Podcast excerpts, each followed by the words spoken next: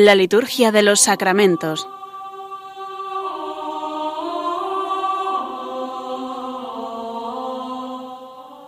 Con el Padre Juan Manuel Sierra.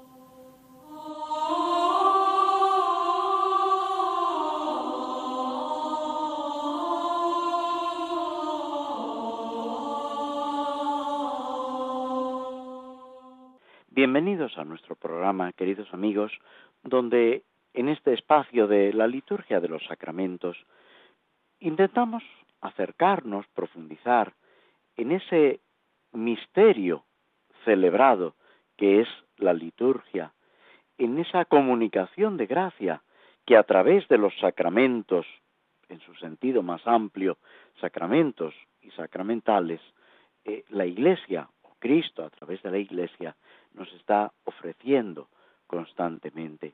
No podemos olvidar que es a través de estas celebraciones litúrgicas como ordinariamente nos viene la santificación. Por supuesto, Dios en su providencia, en su sabiduría, puede servirse de medios ordinarios y extraordinarios.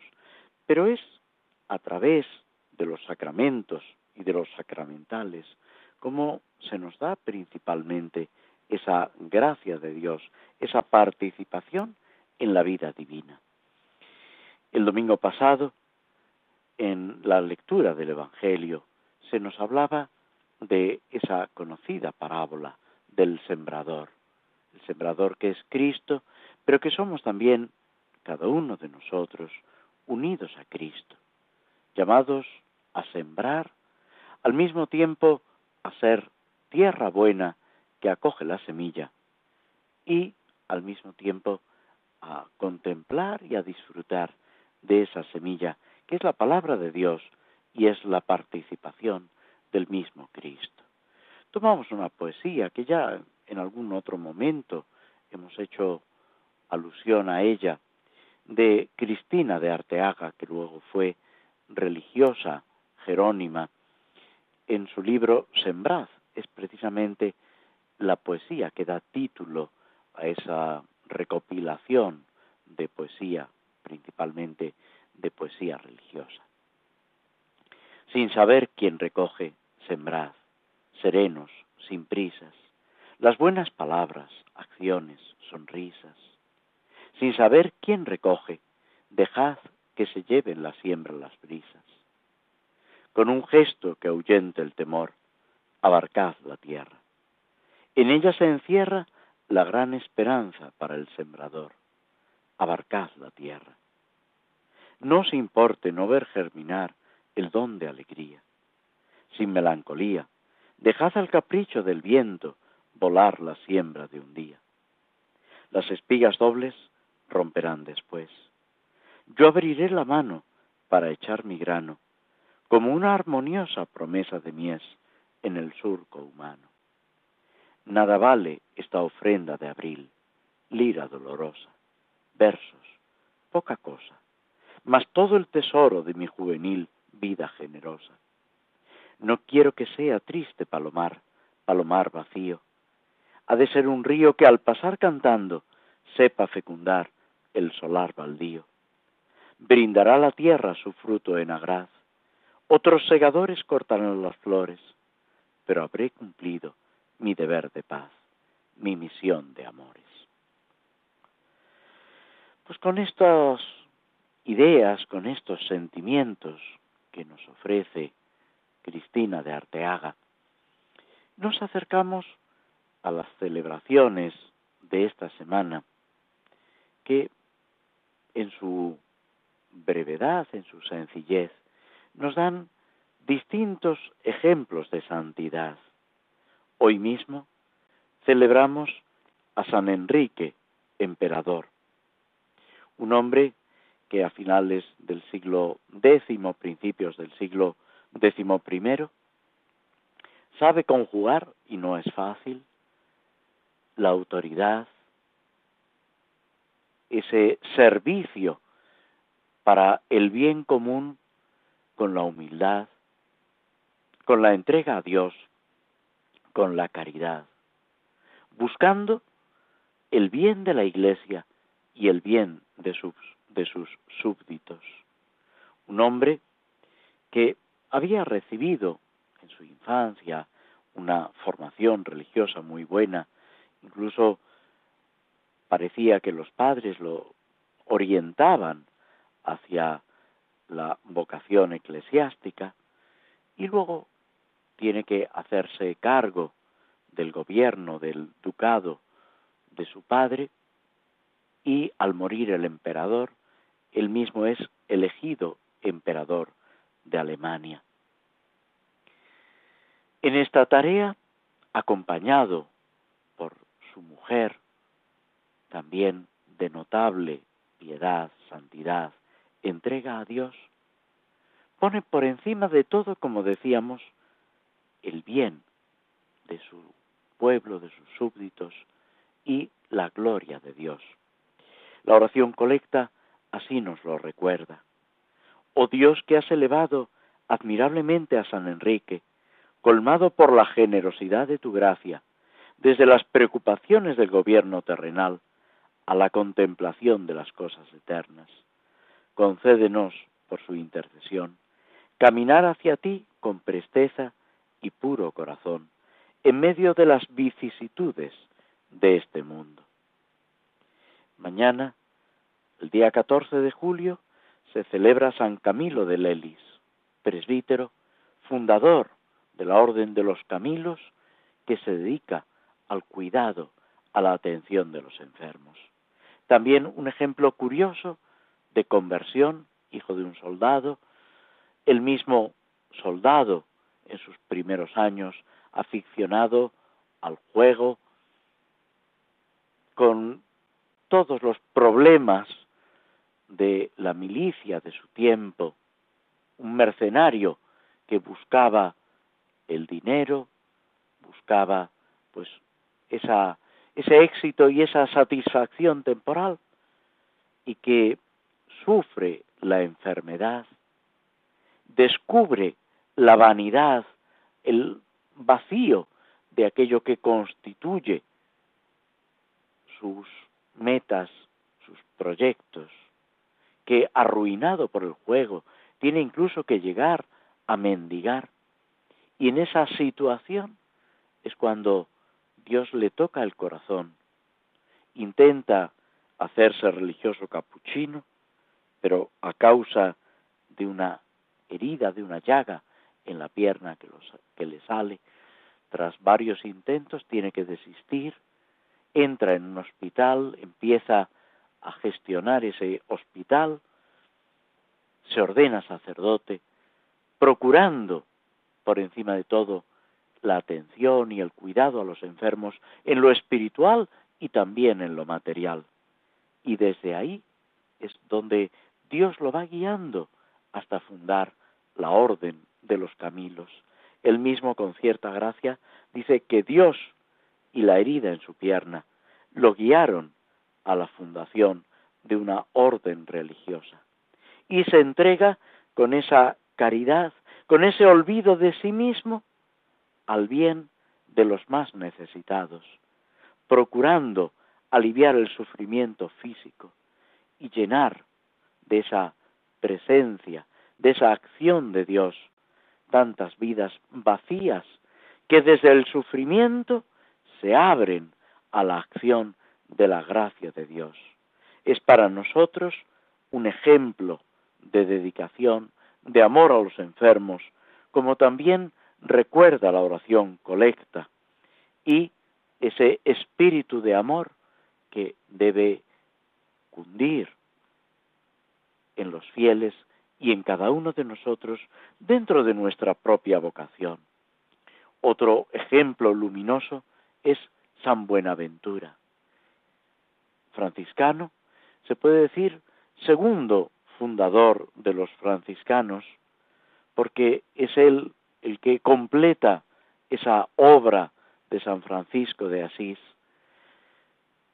organizando, sosteniendo, es el gran teólogo a quien los papas declaran doctor de la Iglesia y al mismo tiempo le dan el título de doctor seráfico, pero que brilla también por esa doctrina mística, por ese enseñar el camino de la intimidad divina a través de la oración, a través de esa unión, como ya había subrayado el mismo San Francisco, con Cristo sufriente, con Cristo que en los pobres, que en los humildes nos ofrece ese camino de santidad. San Buenaventura, que con toda su ciencia es modelo de humildad, de sencillez, de amor profundo a Jesucristo y a la Iglesia. Gran teólogo que muere poco después del concilio de León, un poco antes había fallecido su gran amigo y gran teólogo también, Santo Tomás de Aquino. Unidos en la teología, unidos en la santidad y en el servicio a la Iglesia por encima de todo. Y como broche final, podemos decir, de esta semana, la fiesta, el día 16 de julio, de la bienaventurada Virgen María del Monte Carmelo. Ella que es refugio en la tempestad, ella que cuida de nosotros en la vida y en el momento de la muerte, ella que simbolizada en esa figura que el profeta Elías ve de la nubecilla que sube desde el mar y que derrama una lluvia copiosa, abundante, a quien, siguiendo esa tradición de los ermitaños del Monte Carmelo, un grupo de anacoretas en el siglo XI, XII, en torno a ella, sintiéndose vinculados, protegidos por ella, dan lugar a la orden del Carmelo, que después, con las revelaciones de San Simón Stock, como nos cuenta la tradición, con ese escapulario, ese hábito del Carmen y esa protección de la Virgen, hacen que esa cercanía materna, protectora de la Virgen, se extienda entre los fieles y que hoy también nosotros sigamos acogiéndonos con fe, con esperanza, con una inmensa alegría a la protección de la Virgen María, que es Madre de Cristo, que en esa imagen de la Virgen del Carmelo nos entrega a Jesús niño y nos exhorta bajo ese manto de protección que es el escapulario de la Virgen del Carmen y el rezo del rosario, a vivir siempre en su presencia. Todas estas celebraciones nos ayudan, nos animan a proseguir ese camino de santidad al que el Señor nos está llamando, a recibir la buena semilla y al mismo tiempo, unidos a Cristo, a ser sembradores de paz, de alegría en medio del mundo. Nos detenemos unos instantes escuchando un poco de música antes de pasar a la parte central de nuestro programa, que es precisamente este comentario, esta, esta reflexión sobre las oraciones por diversas necesidades.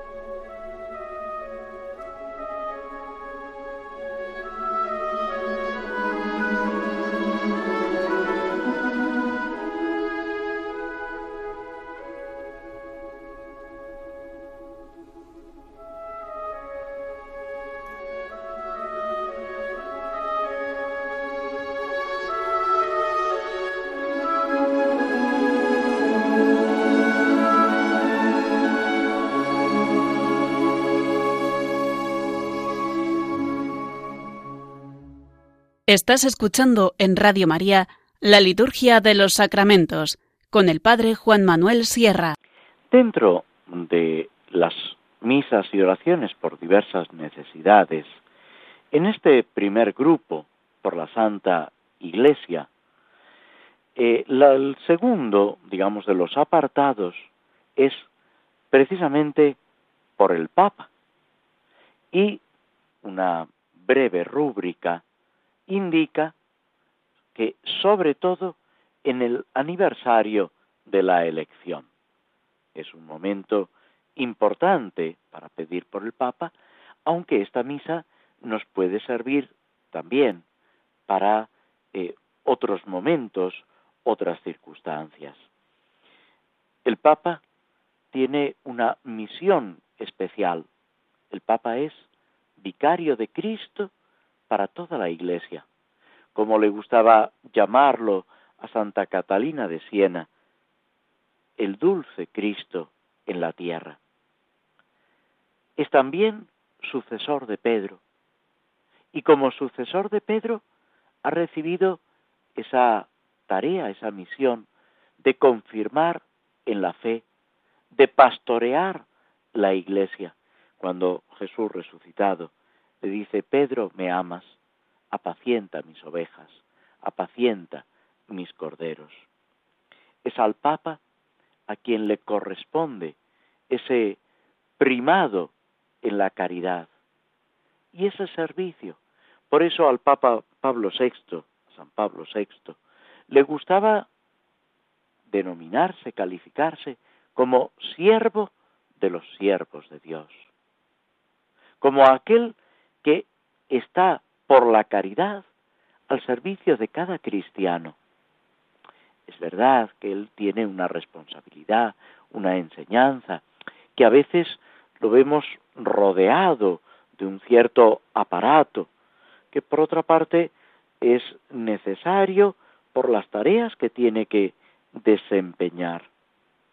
Pero el Papa, y lo vemos claramente expresado en el gran regalo que es el Papa actual, el Papa Francisco, con su sencillez, con su entrega, con ese intentar acercarse a las personas, a cada hombre, cada mujer que se cruza en su camino. Lógicamente, el Papa no puede llegar personalmente a cada uno de nosotros. Espiritualmente, sí, y a través de la oración, y cada uno de nosotros vinculados a Él, reconociendo la importancia de esa tarea, de esa misión que Él ha recibido, debemos pedir por Él, unirnos espiritualmente a Él y acoger su magisterio, su enseñanza, como venida realmente del mismo Cristo. Con ese espíritu la Iglesia no deja de pedir por él. De hecho, cada vez que celebramos la Eucaristía, se pide por el Papa y por el obispo del lugar, de la diócesis donde estamos. Cuando se reza el rosario, es habitual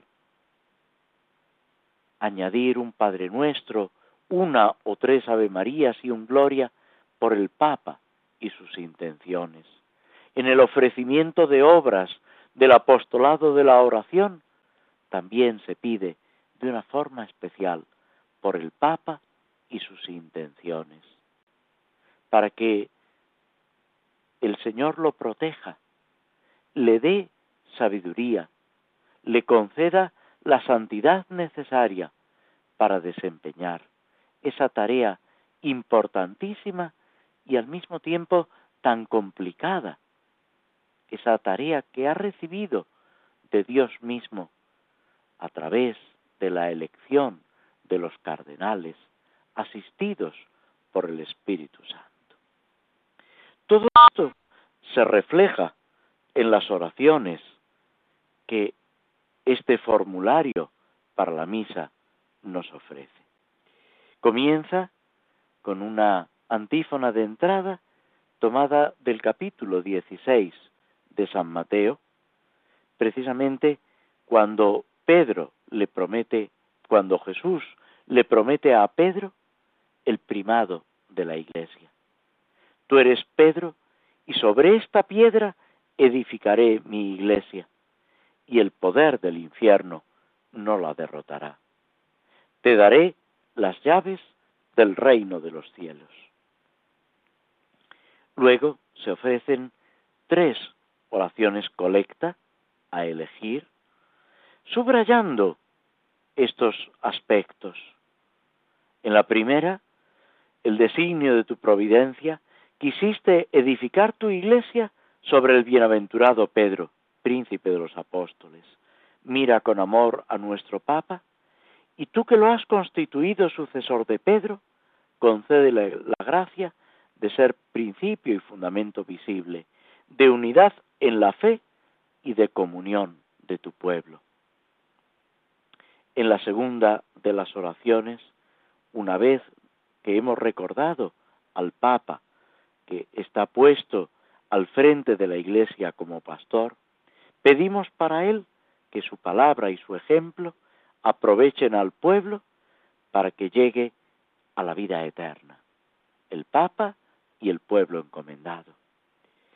Y la tercera de las oraciones, recordando una vez más que el Papa es sucesor de Pedro y es pastor de todo el rebaño de la Iglesia, haciendo las veces de Cristo en la tierra, le pedimos que sea capaz de confirmar a toda la Iglesia para que se, en comunión con Él la Iglesia en comunión con el Papa, por la unidad, el amor y la paz, encuentre al pastor que es Cristo, verdad y vida.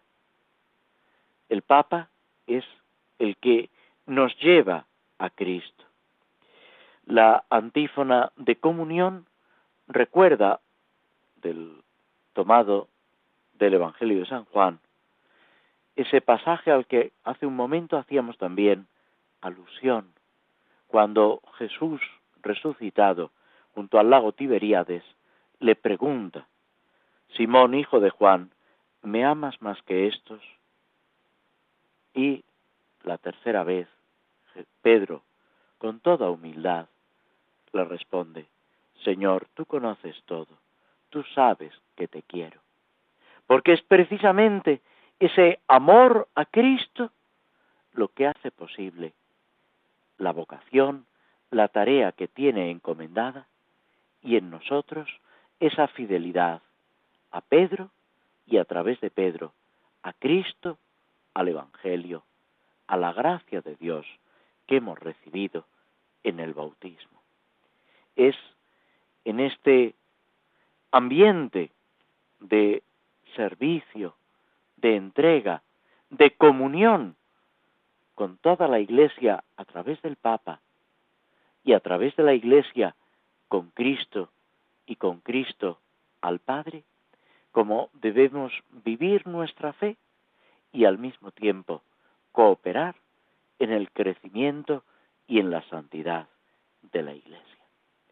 Nos detenemos de nuevo unos instantes, escuchamos un poco de música que nos ayuda a que estas ideas, esta vivencia de fe, vaya calando en nuestro espíritu, antes de pasar brevemente al comentario sobre el Salmo 30.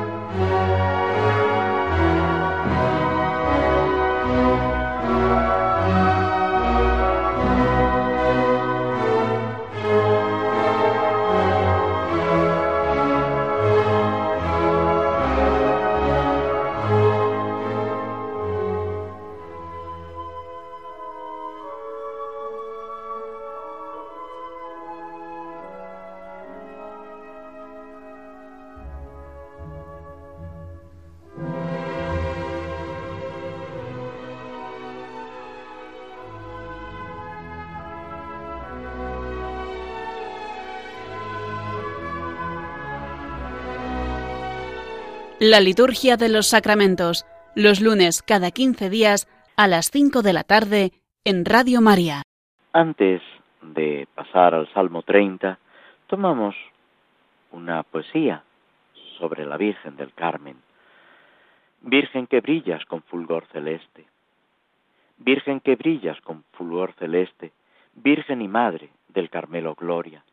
Hoy nuestro gozo tiene en ti su centro, Reina y Señora nube Eliana, que ternuras llueves, cielos y tierra tus bondades cantan.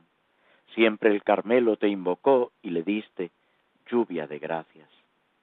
Sigue vertiendo tu caudal fecundo, sigue luciendo rutilante estrella, sigue trazando en nuestra noche oscura célica senda. Nunca te alejes de este huerto tuyo, Virgen del Carmen, nuestra jardinera. Cuídanos, Madre, que queremos darte flores más bellas, pues tus delicias en tu Carmen pones, es nuestro anhelo siempre recrearte en el desierto y en la eterna patria, Virgen del Carmen. Y pasamos al Salmo 30, poco a poco vamos avanzando en este tesoro de oraciones inspiradas por Dios, que nos iluminan, que son, podemos decir, el núcleo de la oración de la Iglesia en el oficio divino, laudes, vísperas, hora intermedia, completas, que van marcando la sucesión de los días y las horas, y que también tienen tanta importancia en la celebración de la misa y de los demás sacramentos. Normalmente es el salmo responsorial, lo que entre una y otra lectura constituye nuestra respuesta a la palabra de Dios desde la misma palabra de Dios. Estos salmos que expresan situaciones humanas, sentimientos, y que nosotros estamos llamados a asumir, a rezar, a vivir desde el corazón de Cristo, desde el seno de la Iglesia, nuestra Madre, a la que prestamos nuestros labios y nuestro corazón. Hace pocos días celebrábamos la fiesta de San Benito, que insiste tanto a sus monjes en el oficio divino y que les recuerda que si el corazón no reza, la boca trabaja en vano.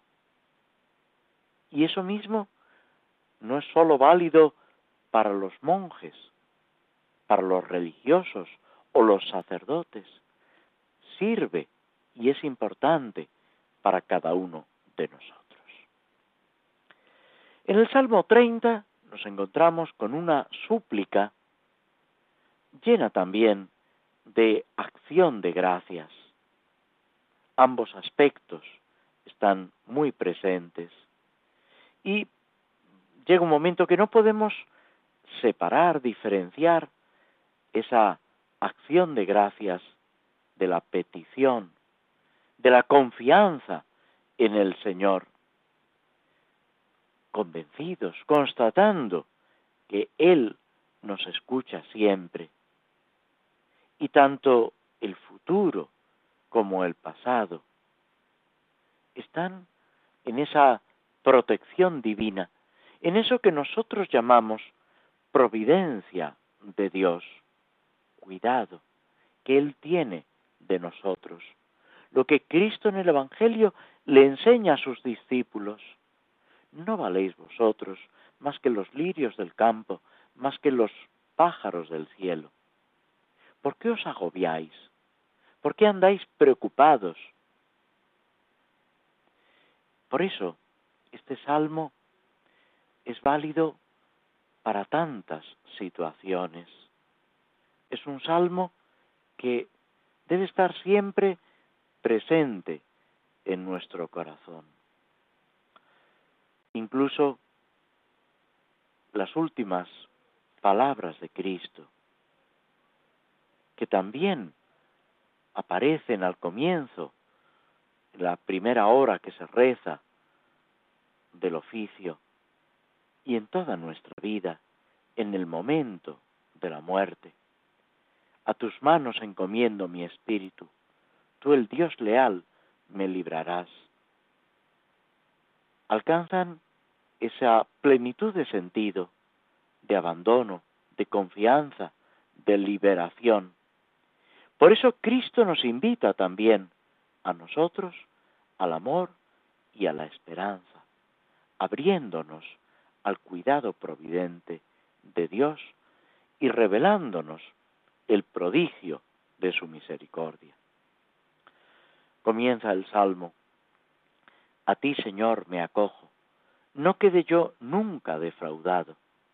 Tú que eres justo, ponme a salvo. Inclina tu oído hacia mí. Ven a prisa a librarme. Sé la roca de mi refugio, un baluarte donde me salve. Tú que eres mi roca y mi baluarte. Por tu nombre, dirígeme y guíame. Sácame de la red que me han tendido, porque tú eres mi amparo. A tus manos encomiendo mi espíritu. Tú, el Dios leal, me librarás. Y sigue el salmo, subrayando esa confianza y esa presencia de Dios que nos protege. Este salmo, de cierta extensión, que vamos en los distintos programas a ir comentando brevemente, saboreando y gustando, para que sea alimento de nuestra vida cristiana. Por muy dolorosas y trágicas que sean las situaciones en las que nos encontramos, nuestro espíritu se ve debe elevar a Dios, poner en Él nuestra confianza. La enfermedad, persecuciones injustas, calumnias, soledad espiritual, abandono, lejos de ser un inconveniente, debe conducirnos en medio de las dificultades, de este valle de lágrimas, como decimos en la salve, a crecer en la fe, en la confianza en el Señor, en la entrega total a Él.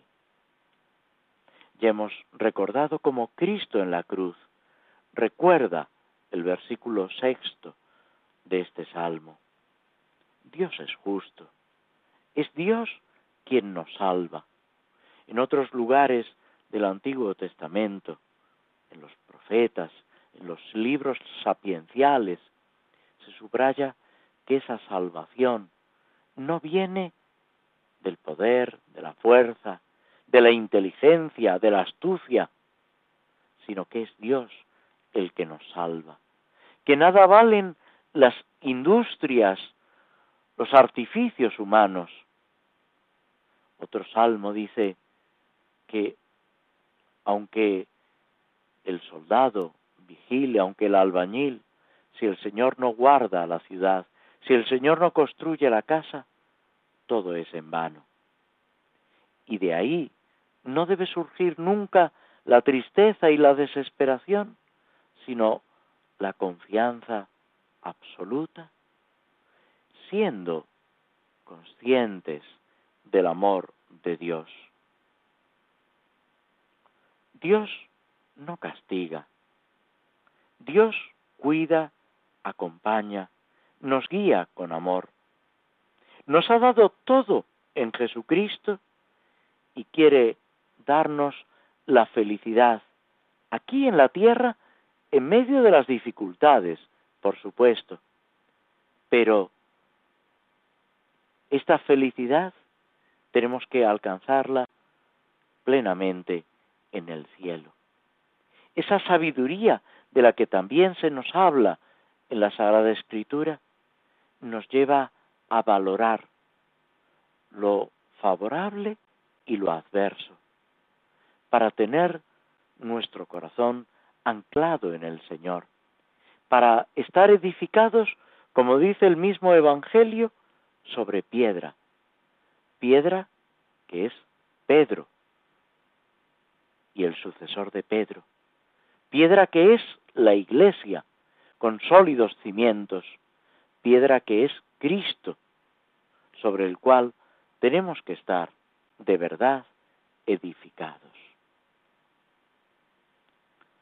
El justo puede invocar la justicia de Dios, pero es que, aunque seamos conscientes de nuestros pecados, de nuestra falta de justicia, también tenemos que invocar esa misericordia y ese amor protector del Señor.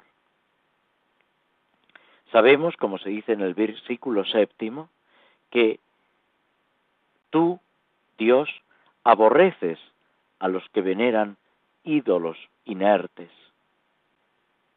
esos ídolos que nos acechan en nuestro peregrinar. Pero frente a eso está la evidencia de la presencia y del amor de Dios a nuestro lado. En la segunda parte del Salmo hay una lamentación, quejándose por todo lo que va sucediendo, por el mal que existe en el mundo. Pero la reacción del creyente es de confianza. Pero yo confío en ti, Señor. El justo frente a sus enemigos se siente victorioso, no para humillar a nadie, sino porque participa de esa victoria de Dios que en Cristo llega a su plenitud. Y, por último, ese salmo prorrumpe en una acción de gracias, en esa admiración por la bondad del Señor, por su grandeza, por la abundancia de su dulzura, en una bendición a ese Dios misericordioso que nos rodea de su amor y una exhortación a la fortaleza, a confiar en el Señor, a amarlo por encima de todo, porque Él guarda a sus leales, Él protege, guía y acompaña.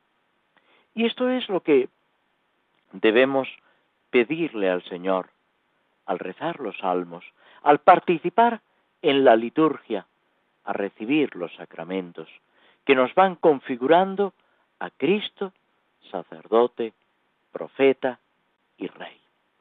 Nos detenemos de nuevo unos instantes antes de pasar al comentario de la obra de Tolkien, El Señor de los Anillos.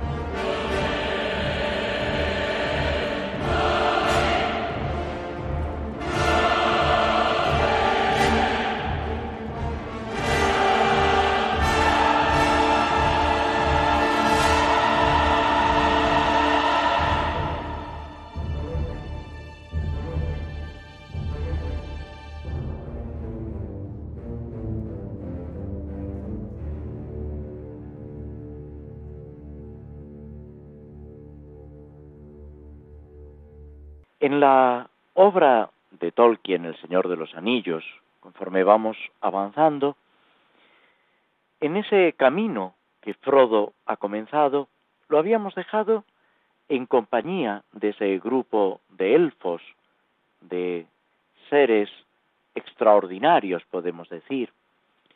Y en medio del bosque se ha encontrado con los elfos que precisamente lo han salvado de uno de esos caballeros negros que están siguiéndolo.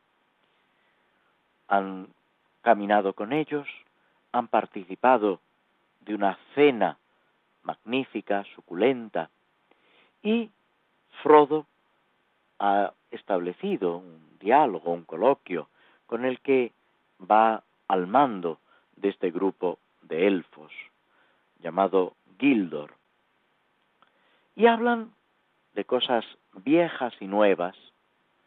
Esto nos recuerda lo que dice el Señor del en el Evangelio, que alguien que entiende del reino de los cielos sabe sacar de lo viejo y de lo nuevo.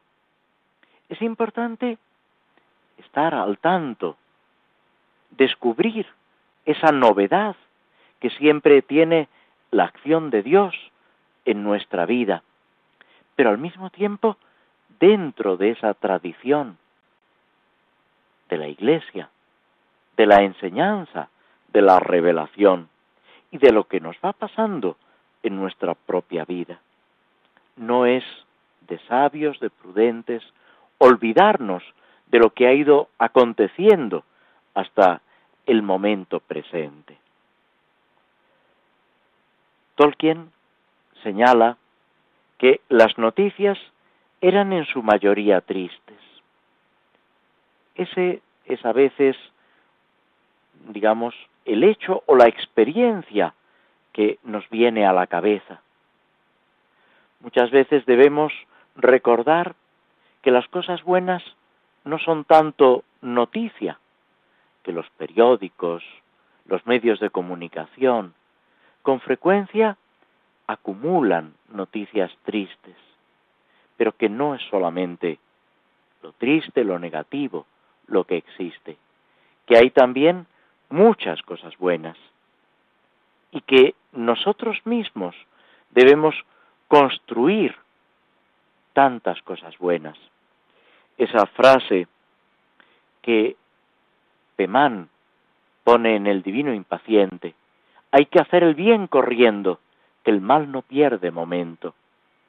Esa disposición para trabajar con energía en el poder de Dios, en la acción de Dios. Frodo le hace la pregunta que más le interesa. ¿Has visto a Bilbo, a su tío Bilbo, a quien tanto quiere, y que desde que se fue y le dejó el anillo, la casa, todas sus posesiones, no lo ha vuelto a ver? Gildor sonríe, porque es consciente de ese amor profundo entre Frodo y Bilbo. Y le contesta que sí, que lo ha visto dos veces. La primera, pues prácticamente donde están ellos ahora, cuando Bilbo se fue, y luego lo ha visto después. Pero, añade Gildor, el elfo, no me dices mucho de lo que a ti te concierne. Ya sé un poco y puedo leer en tu cara. El rostro, cuando nos acercamos a alguien con cariño, con sinceridad, con aprecio, nos dice tantas cosas. Y es muy importante intentar comprender, profundizar en lo que hay en cada persona que el Señor pone en nuestro camino, literalmente, para ayudar, para vivir ese misterio de comunión del que se nos hablaba en las oraciones en las que pedíamos por el Papa. Dice el elfo, Gildor, incluso lo que va guiando tus preguntas me está revelando lo que hay en tu corazón. No sabes ese proyecto, ese camino que debes recorrer. No sabes si cumplirás tu cometido, si volverás. Frodo queda sorprendido. Pensaba que es un secreto. Y sin embargo, hay secretos que nuestro rostro, nuestra actitud, van abriendo a los demás. Te persigue el enemigo. Es extraño. El peligro está delante, detrás de ti y a cada lado. El, el peligro nos acecha en todo momento, pero no estamos solos. Y eso nosotros desde la fe sabemos que ese peligro lo superamos unidos a Cristo. Ese peligro que Frodo, con la ayuda de unos y otros, va a afrontar, nosotros en nuestra vida lo afrontamos sobre todo con Jesucristo. Que apoyados en Él sigamos con alegría nuestra vida cristiana, ayudando a los demás y aceptando la ayuda que los demás nos ofrecen. Os agradecemos a todos vuestra presencia, vuestra compañía a través de las ondas de Radio María y nos despedimos hasta dentro de dos semanas, si Dios quiere. Muy buenas tardes.